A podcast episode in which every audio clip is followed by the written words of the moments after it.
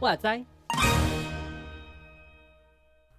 欢迎来到搁浅之处的读书会。我是牛羊，我是十四，突然忘记自己叫什么名字。我刚刚差点讲我的真名，想怎么样？我想说怎么回事？还有我的脑袋卡壳啊！也可以啊，就是爆出来，我们就好好认识你啊。不要了，我想要当就是默默无名的人这样子。说不定跟你一样名字的人超多啊，就一一个反而更找不到这样啊。那我要叫那个教会最讲的叫嘉恩这样子。哎呦，说嘉恩的等下 diss 你。然后还有什么？快点想一下，还有还有叫什么的那种复数？我没办法，没有办法帮助你。干嘛？为什么不能帮助？教会界应该有这种，就是很多数这种。重叠性的吧，是有啊啊！等就是念出来之后，那些人都会出现在我的脑海中，那我觉得他们来找我的感觉，我这样觉得太危险了。还有谁？还有谁啊？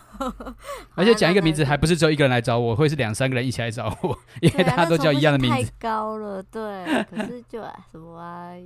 有什么啊？哎，我突然我想不到，是不是有人会用那个十二门徒的名字来取名啊？有，但国外的人比较多吧？台湾。比较少了，台湾比较少。我叫约翰这样子，比较少，真的比较少。对，比较少。好了，我我我还是知道我叫十四号，就这样子。这是我很奇妙的开始。可以了，可以了。好哦，那我们好，我们今天要把书结束了，看完了，没错。结果我们下一本书也很烧脑。真的哎，一整个后悔。但是我我稍微瞄了一下，其实搞不好会跟我们这一本蛮有连接的。哦，真的吗？好，嗯，因为因为他就是也是在讲一些，呃，毕毕竟他讲死海古卷嘛，感觉就是超久以前的事情，然后感觉也是在讲很久很久以前的什么受洗的洗礼啊，或是圣餐礼啊，嗯、对，那不就跟我们这一本在讲的一样吗？对，类似就是很类似，可是他在讲这一本是在探讨现在教会，那那个是探讨。过去的是这个意思吗？但这个叫这一这一本，他想要把过去的，就是拿来当做一种正确答案呢、啊？哦，对对对吧？这本、啊、对，没有错。对，我们等下再聊新的书啦。我们先把我们今天的这本书先看完，先总结掉。好的，聊新的书好了。嗯，好，嗯、那就。我觉得第十章它的标题，我应该说每一个标题都还蛮就是刺激的，还有说大头症的，对，大大头症的基督教教育，还有抨击的说为什么要有神学院？对，他就在说我浪费钱呐，就是不应该去读神学院呐。好，真的是，哎，我要看他说，他就说为什么要这样子规范呢？读这些都不太不太是以前正统教会要有的，初代教会有的东西就对，对啊，以前使徒们出来的时候有学校吗？没有，没有啊，对对？对啊。感受性如何？是是你然后被 被看完这这一段的时候，你的心情如何？我就没没有怎么样啊，我觉得很棒啊！哦、有本事你就叫所有、哦、所有的这个基督徒们都赶快去装备自己啊，好好好好用功为生啊，对啊，我这是何乐而不为啊？我也是逼不得已才去读这么多书的，你以为啊？哦，也是啦。可是讲，哎、欸，可是为什么讲到神学教育的话，就会比较说是那种啊，他里面讲的说就是很理性这件事情啊，然后甚至是、哦、他他也是对他也是在批判那个啦，那个起源是因为他也在追溯一一次那个什么希腊的那个哲学思想嘛，是是，就是也是那个什么亚里士多德啊、苏格拉底、柏拉图他们啊，反正他们就非常崇尚理性嘛。那他就认为后来的神学教育，也就是从那个脉络下来。就是推崇哲学思维而成就的一种神学概念、神学理念。嗯，哎呀，我自己有点感觉，就是他在讲这些的时候，就是呃，就觉得人太理性再去认识上帝这件事啊，我自己感受性。哦、对，还有说你好像缺乏了感性，而且上帝是个灵诶，怎么可能就只有用理性再去认识上帝这件事？那不外乎就是神学教育是必须你去抽，就是必须要了解他的。时代背景啊，然后跟那个什么了解这些历代的神学家所提出的他们对于神学的观点，那以及衍生出现在每每每个教会所就是的教派，然后他们的形塑性为什么会成为这个样子？这样，嗯，我自己感觉是这样。嗯，但我觉得我有一点要要要回应，就是刚刚你说的这一块，哦、因为书本里也确实说，就是神是个灵，怎么用理去理解？是但是我觉得为什么要划分它这件事情？哦，对啊，我也自己觉得说，为什么我现在自己觉得，现在教会好像常会说是你要理性跟感性去怎么去认识上帝，可是我觉得上帝，上帝怎么是用要去分别，又变二分法那种感受性？对啊，难道他是独独立于灵之外的吗？就是理，它是不属于灵的范畴吗？嗯、就是这样的描述，嗯，哎，就就也让我也有点过不去这样。嗯我自己觉得说是那种整合性的、啊，因为这些东西都也是上帝所创造出来的、啊。是啊，是啊，对啊，所以就我在看的时候想说，我觉得这两个都是合合在一起的啦，就是理性中认识上帝，感性中认识上帝。而且每个人其实在，在假如你太过理性的话，其实也不能完全的认识上帝，因为毕竟我自己觉得上帝就其实都是这些的融合性啊，我们只是窃取它一点点的某个小部分去认识他，这样子。嗯哼，是。嗯对啊，好，那哎、欸，我我有点有点偏题，反正就是呃，来看看他，然后他就在讲说为什么会引引起什么有圣经学院啊，是那个什么主日学啊，然后甚至还有提到到青少传道这件事情，对吧？然后就就说哦，原来原来这些东西都是曾经没有的东西。也也是啦，初代教会也不可能会有这东西啦，对，对，是后面慢慢发展的。为什么会发展出来？就觉得说，哦，原来有些有些人是期望说可以有一个分门别类那种感觉嘛，会这样想。嗯，我这这个东西有个历史历史脉络，我们先从神学教育开始说起。神学教育也不是一开始就是有神学院的嘛。那他也他也自己提到了，最一早期是也是君士坦丁那个时候。他虽然说这次没有讲，但是他把那个时期标出来，我就知道了。他就是又要 diss 那个时代了，就是那个 三到五世纪，对对对对，那个时候是所谓的主教吧，反正就是就是宗教国有化，哎，对，反正就是有一就是开始要定规则，反正就是觉得说，哎，大家都自己都说我信的才是真的啊，就大家就会乱搞这种感觉，反正就有一群人要出来把规则定下来。那对对。主教时期过去之后，对对对对啊！主教时期过去之后，就出现修道院时期，然后就是有一群人就会把闭门造车，真的就是闭门造车，就是关起来修啊，关起来学。那到后来就开始要有点再次反动嘛。其实我们的整个信仰历程就是不断的反省、不断的突破跟改变。然后下一个时段就被称为经院时期。那这个时期，他就说了，教会学校已经发展成所谓的大学了，就开始以大学的形式。我不知道大家有没有意识到，大学的来由其实就是从神学教育作为起始的。哦，这个对啊，那不知道。对啊，这个我没看书之前真的不知道。就真的是教会在教育以就是这种知识传播上面是非常重视的嘛。嗯，对啊，当然这件事情可能就会被作这个作者抨击，然后说，呃，你们就是这种一股脑的把知识丢在别人脑海里，就认为别人是信耶稣，呃，就他就已经不是不苟同这种思维，但是 也确实真的帮助了这个世界有很多的启发吧。是是是。那最后最后就是再从经院神学里面再衍生，然后深化的，就是进入到神学院的思维里面了。嗯，对，当当然了，神学院就会开始有很多很多要。检讨的东西了，因为毕竟到了现代，就连我们这种从神学院读完出来的人，我们其实也是非常对神学院有很多的，嗯、呃，疑惑吗？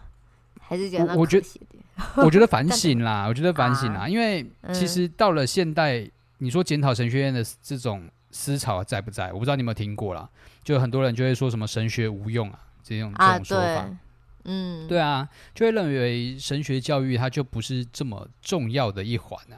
嗯嗯，啊，对，就像这本书里面强调的嘛，啊，你牧会生活就应该是走进人的生活里面啊，跟人直接的接触啊，嗯、然后，对对对，嗯、那它里面其实很推崇是所谓的，呃，我我觉得跟现代也有很多人在推的门徒训练是很相似的，有点像是就是那种很紧密的一个带一个或一个带少数人的方法。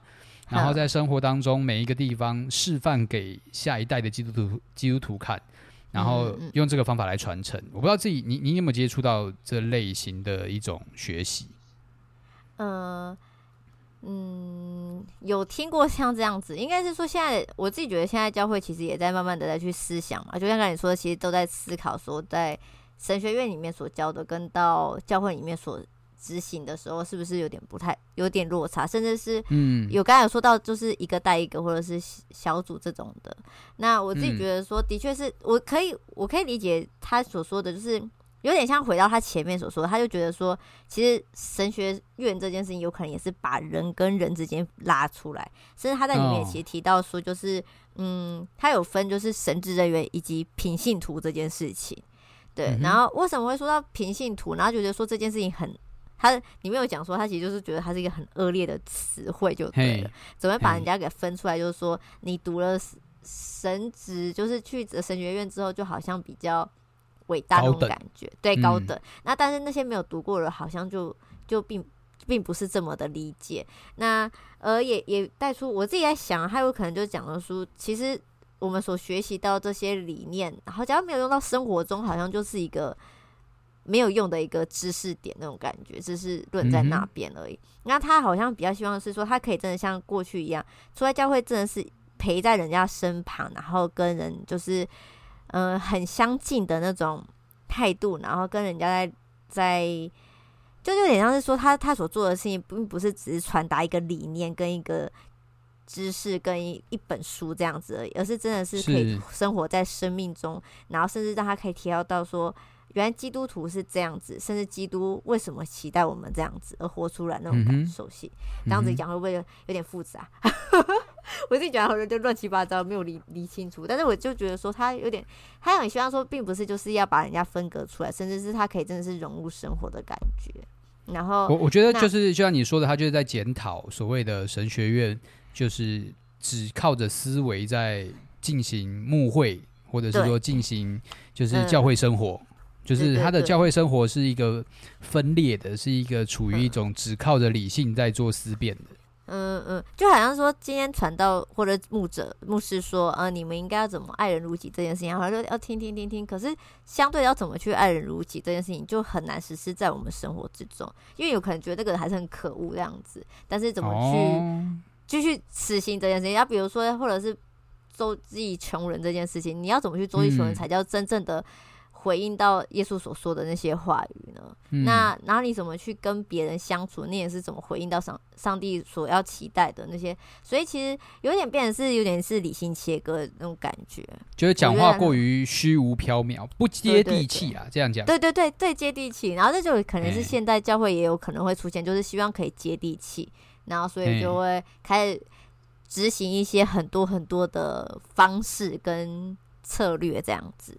那我举不出，啊、我现在想不出什么任何的一个一个例子，所以我现在有点举不出来。可是看样子是没有嘛？看来就是符合他所说的嘛。我们是一个割裂的教会，我们只靠着理性思维在进行，从来不去用生命去，就是以生命影响生命这样。有有，应该还是有有做有人做到啦，有有吧？开始。可是我不是否认说现在的教会这样不好，而是就是他有点太过于就是。就有点像回到前面几章，就是太过于分离那种感受。所以确实，他所他所提的这个状况是真实有在现代教会当中有在发生的啦。嗯，对啊。但但是他就认为说这一切都是神学院的错，神学院关系。对，然后可是我觉得这样有点太偏激，也不是只有这个原因，好不好？也要看人人是怎么去想的，这样子。没，我我觉得他的归因都是这样子啊，比如说像、嗯、像最一开始说的那个牧师在台上讲到，所以大家都不会讲 话，嗯、就不会、哦、就不就变成都是被动聆听者。然后真的是，然后有一个诗班的传道，就是音乐传道，那、嗯啊、大家就开始不会在音乐上面或者在诗歌上面多做思考。这就是当我们设了一个职位在那里，嗯、就是他就觉得说我们剥夺了可能。呃，基督徒们可以去自己增进自己的空间吧，我觉得是这样说了。嗯嗯，嗯，可是有时候其实是人自己不愿意啦，我们也不能说就是因为有人设立在那边。你自己看，假如说真的有权有势的话，谁不想把它挤掉，然后去抢那个位置呢？是不是？好像有点这个比喻有点太偏差了啦，对不起。可是我觉得说真的有人有愿意的话，我相信他一定会出来愿意站出来的，而并不是就是说。就就摆在那边，就是有一个人在那边说，他们不愿意去接承接这件事情，或者是愿意去付出自己，然后回应上帝等等之类的。嗯，嗯，好了，我这张好，好了，那就这样，下一张了。好，下一张，好，下一张十一章，他就是说圣经不是拼图游戏，然后要我们重新检视新约。我那时候就有点想说，为什么不重新检视旧约？为什么不重新检视圣经？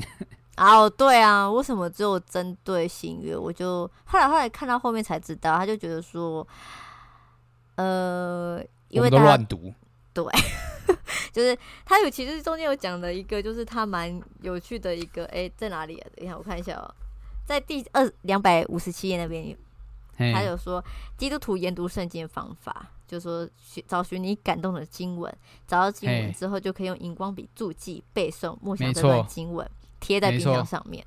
然后再问，就是呃，找寻上帝应许的经文，就可以借着信心宣告，然后要求上帝成全你所求的一切。那再问，就是找寻能够掌控或者纠正其他人的经文，类似这样子。然后再问，就是拿来吵架用的。对对对，然后找寻可以编织一篇精彩奖章的经文。然后这边很快还挂号写说，目前许多讲员和教师都乐乐此不疲。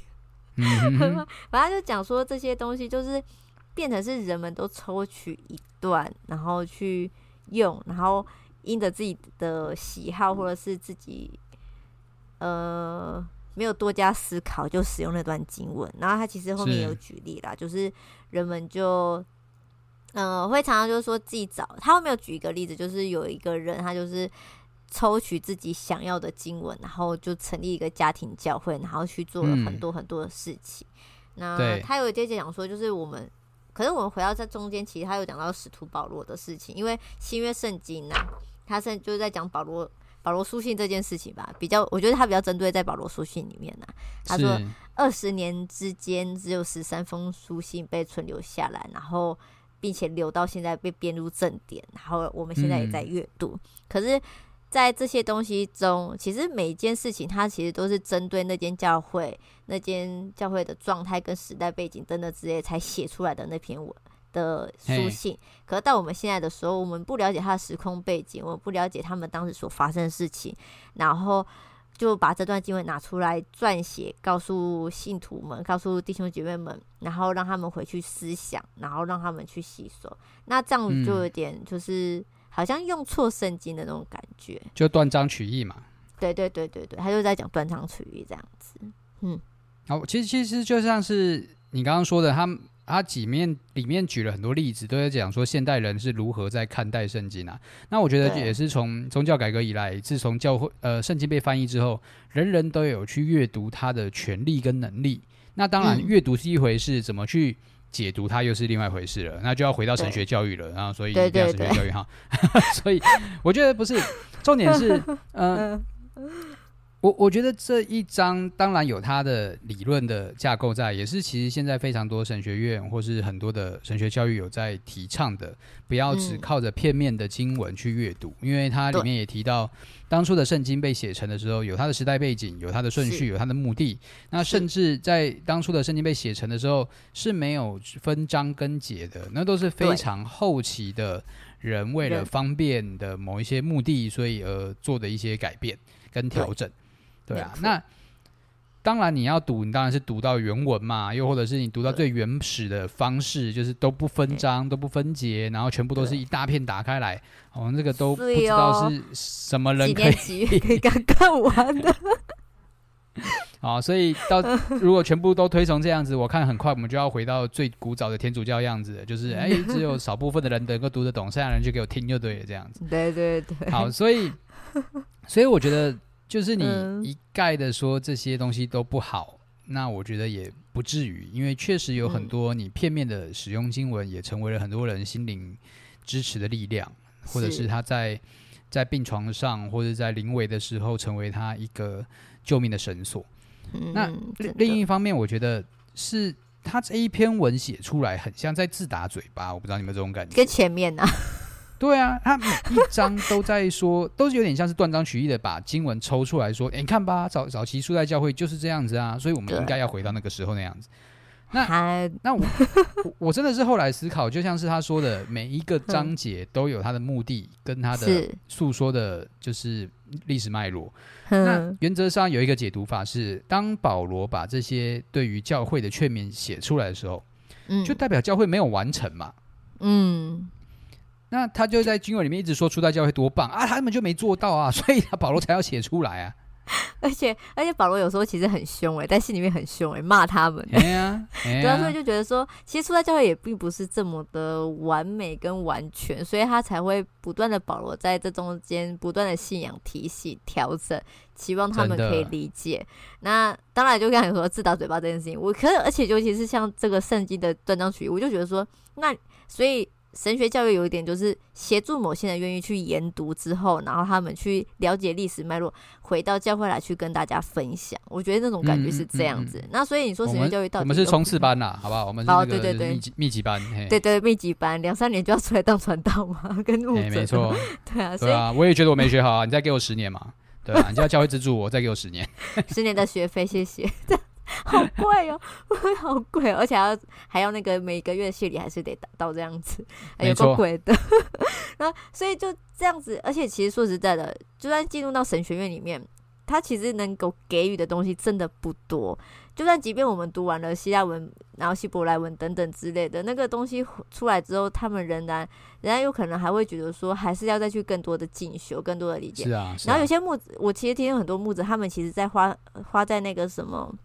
在进修这件事情，他们就很常跑到外县市这样子，然后就觉得说他们也是在，也知道说自己并不是这么完全就是跑出去，就是还是有再去进修，然后才回到这边。对对对，而且我还要讲到一件事情，假如你真的在讲台上面真的讲圣经背景跟历史的时候，其实某些人是会睡着的。然后我不讲，就是我自己本身也是有时候睡着的那个人。就是讲一讲说，哦天哪，怎么这个背景历史其实有时候有点没有太多的兴趣这样子，可能是啊，现在比较会有点去聆听。那那当然也是这这中间也会提到说，他就会有个茶经班嘛，给愿意去更多认识的那些人来去做这件事情。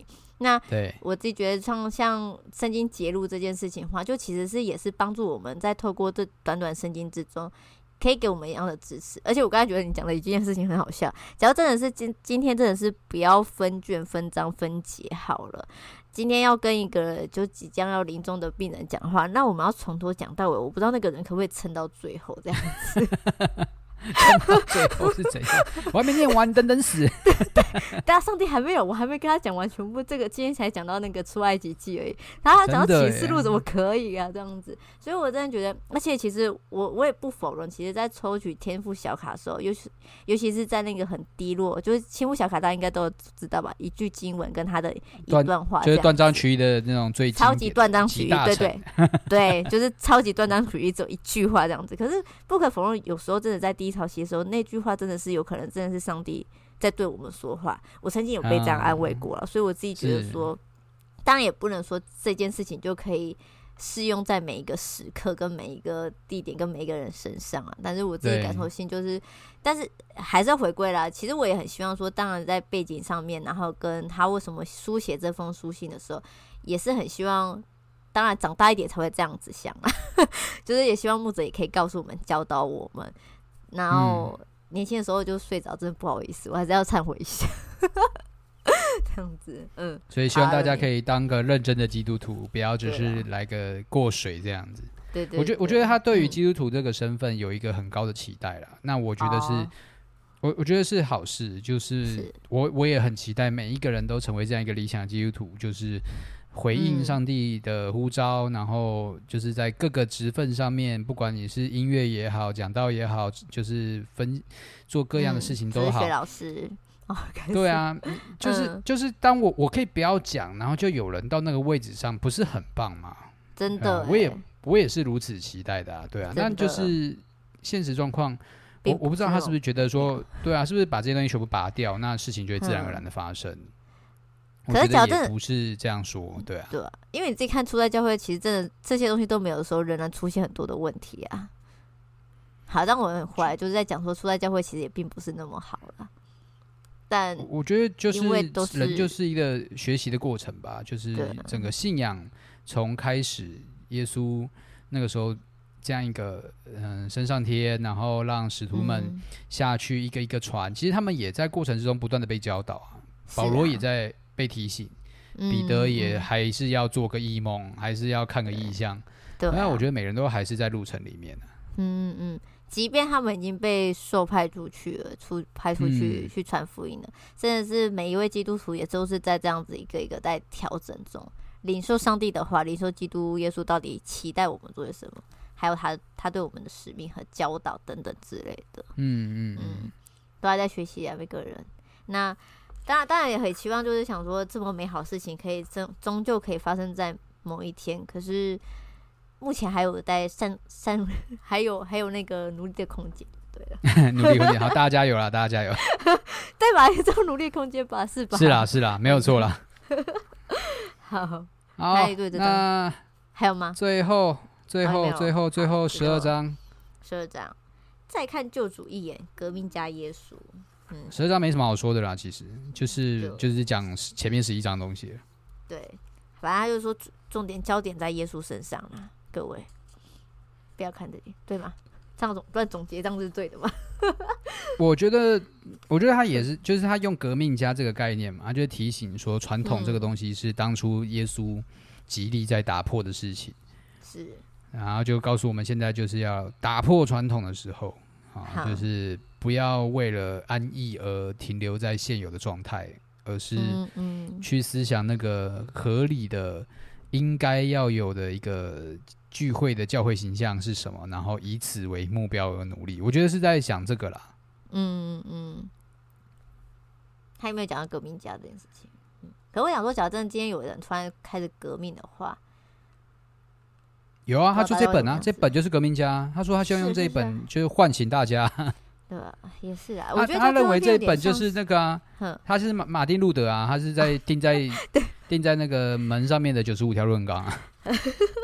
我自己觉得说，他有可能这篇有可能成为讲道篇，类似这种的，只是没有经文。哦。呃，看他不仅是在那个什么二十两百七十一，我自己觉得他很多，你看看哪里的主革命家这样子。OK。还有我在看的时候，他是不是假如自己出来讲，他会变变很激动那种的。会啊，搞不好啊，搞不好这样子，对，嗯嗯，那就这张就就就这样，就就这样，反正前面十一张都说过了，大家自己回去听啊。我他叫我回去看，我就叫你们回去听，就这么解决。对啊，他这边有有很多他的那个，其实后来发现他是不是其实只要看他最后一张就好了。不行啊，你还是要看他脉络吧，oh, 不然的话我们就会断章取义了嘛。啊，好，对对对，没有，因为他有帮我们。好，对啊，他是大大纲型的简略版，对对对，好啊好，对啊，还是要看完整本书才可以。对，所以如果大家忘记的差不多了，就回去听我们前面录的东西哈。对啊，毕竟也时时隔多年了啊，不是时隔多日啊，没有到年，没有到年，时隔多月这样子，好久才看完这本书。好，那就这样子。好，到这里结束。你要不要回应一下？回应一下，呃，自己看完其实有些地方有点冲突啦，但是也可以促进思考，不错，这样子。嗯、那当然有时候会觉得说，呃，有点不能理解作者他们在想些什么。但是就慢慢来理解。哎、欸，我当然说不能理解的意思，并不是说不好哦。我的意思说，有时候不、uh huh. 没办法跟上他的思维这样子。OK OK。对，然后然后有可能也可以，但是也的确可以好好的思想现代教会，嗯、呃，有没有出了什么问题？因为太安逸的话，会不会出了什么问题？这样子。嗯嗯嗯。因为你看他们自己的传统嘛，然后到现在更改了几次之后，变成现在这个模样。那会不会成为未来人家觉得说的，他所说现在的传统这样子？嗯，嗨，好，那你呢？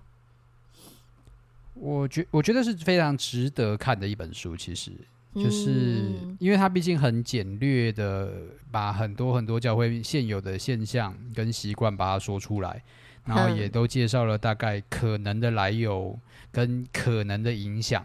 那我觉得就像你刚刚说的，它是一个思考的方向，让大家去思考看看。我们现在在教会所做的这一切，其实对我们的信仰生活有什么样的、有什么样的这个魔术的这个结果？嗯，但我觉得也是我们一直在这个 Podcast 中不断的在抨击的，觉得他好像走的真的蛮偏激的这样子，就是有很多思维好像怎么走这么远，好像这么这么危险吗？有这么严重吗？这种感觉。对，对，但但我觉得或许这些思维真的也很重要了，就真的是一种对于上帝的真理不肯退让一步的那种心智。嗯嗯，那那当然，我自己是站在我不懂上帝真理的是什么东西的那一派的人，所以我无法如此坚定。那既然他有这样的感动，我觉得就就也蛮好的。嗯，而且很多人如果就像他说的，他现在聚会的地方就是一个这样理想型的正在建构之中，那我觉得是件好事啊，就真的在朝向我们期、嗯、我们自己也期待的那样一个聚会形式在迈进。嗯嗯嗯嗯嗯，好，好。还蛮蛮蛮推这本书的，我自己觉得说这本书也值得看呐，但是就是、嗯、好读啦，好读啊，对，而且也可以促进自己思考，是真的，嗯，没错。好，那就这本书我们就结束喽，耶，感谢大家。换换下一本了，哇，这个书我们真的也很刺激耶，拿到书之后有点后悔啊，太夸张了。太快，哦又太快，哎、欸，我为什么每次啊？哎、呃，我们之前有留说我们是怎么选书吗？但这次的话是用爬格子的，选到这本书，这个是有个臭，我的手就是挑几本书，然后请十四就是抽签这种感觉。对对对，抽签抽到这本书《耶稣与死海古卷》，等下还有一个很长的话.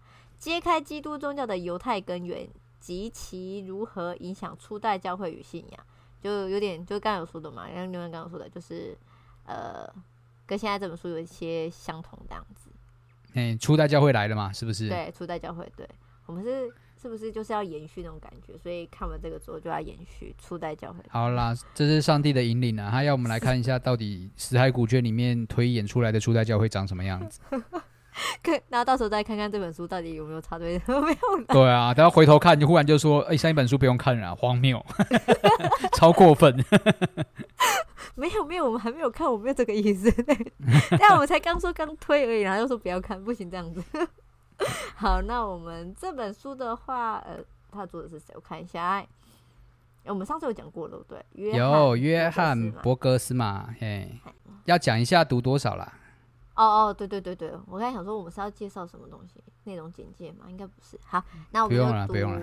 读那个目录，我们来看的话，就是我们就是一趴一趴来，第一步、第二步这样子。虽然有点对，这深呼吸，深呼吸，吐口气，还是还是有点不太想面对现实。真的，因为第一步还好，第二步但为了维持它完整性，我觉得我们就还是用用这种一趴一趴的读法来读了。对对对，不然的话有可能像上次我忘记哪读哪一个也是，就是为了就是希望大家不要太辛苦，所以就把切切页之后发现就不太那么的完整，衔接上就会有一种片段片段的。对对对，然后而且还会像我啦，我就会忘记我上一次读的是什么东西，记忆不好，哎，真的是，反正就是第一第一部还蛮少的，应该五十页以内，然后第二部就。七十几页了，谢谢大家。就爆炸了，大家会慢慢看呐、啊，不急，等看完再一起读这样子。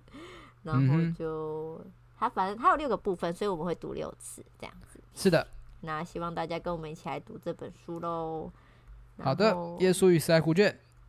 耶，那就这样。好，就这样子。试读年龄零到九十九岁，欢迎零岁的孩子跟我们一起来读。哎、欸，你女儿可以跟我们一起读了。不要不要。不要勉强我，不是勉强他，是勉强我。好好，那就这样子了。好，欢迎大家，那就好，今天就这样子喽。好的，谢谢大家，谢谢大家，拜拜，拜拜。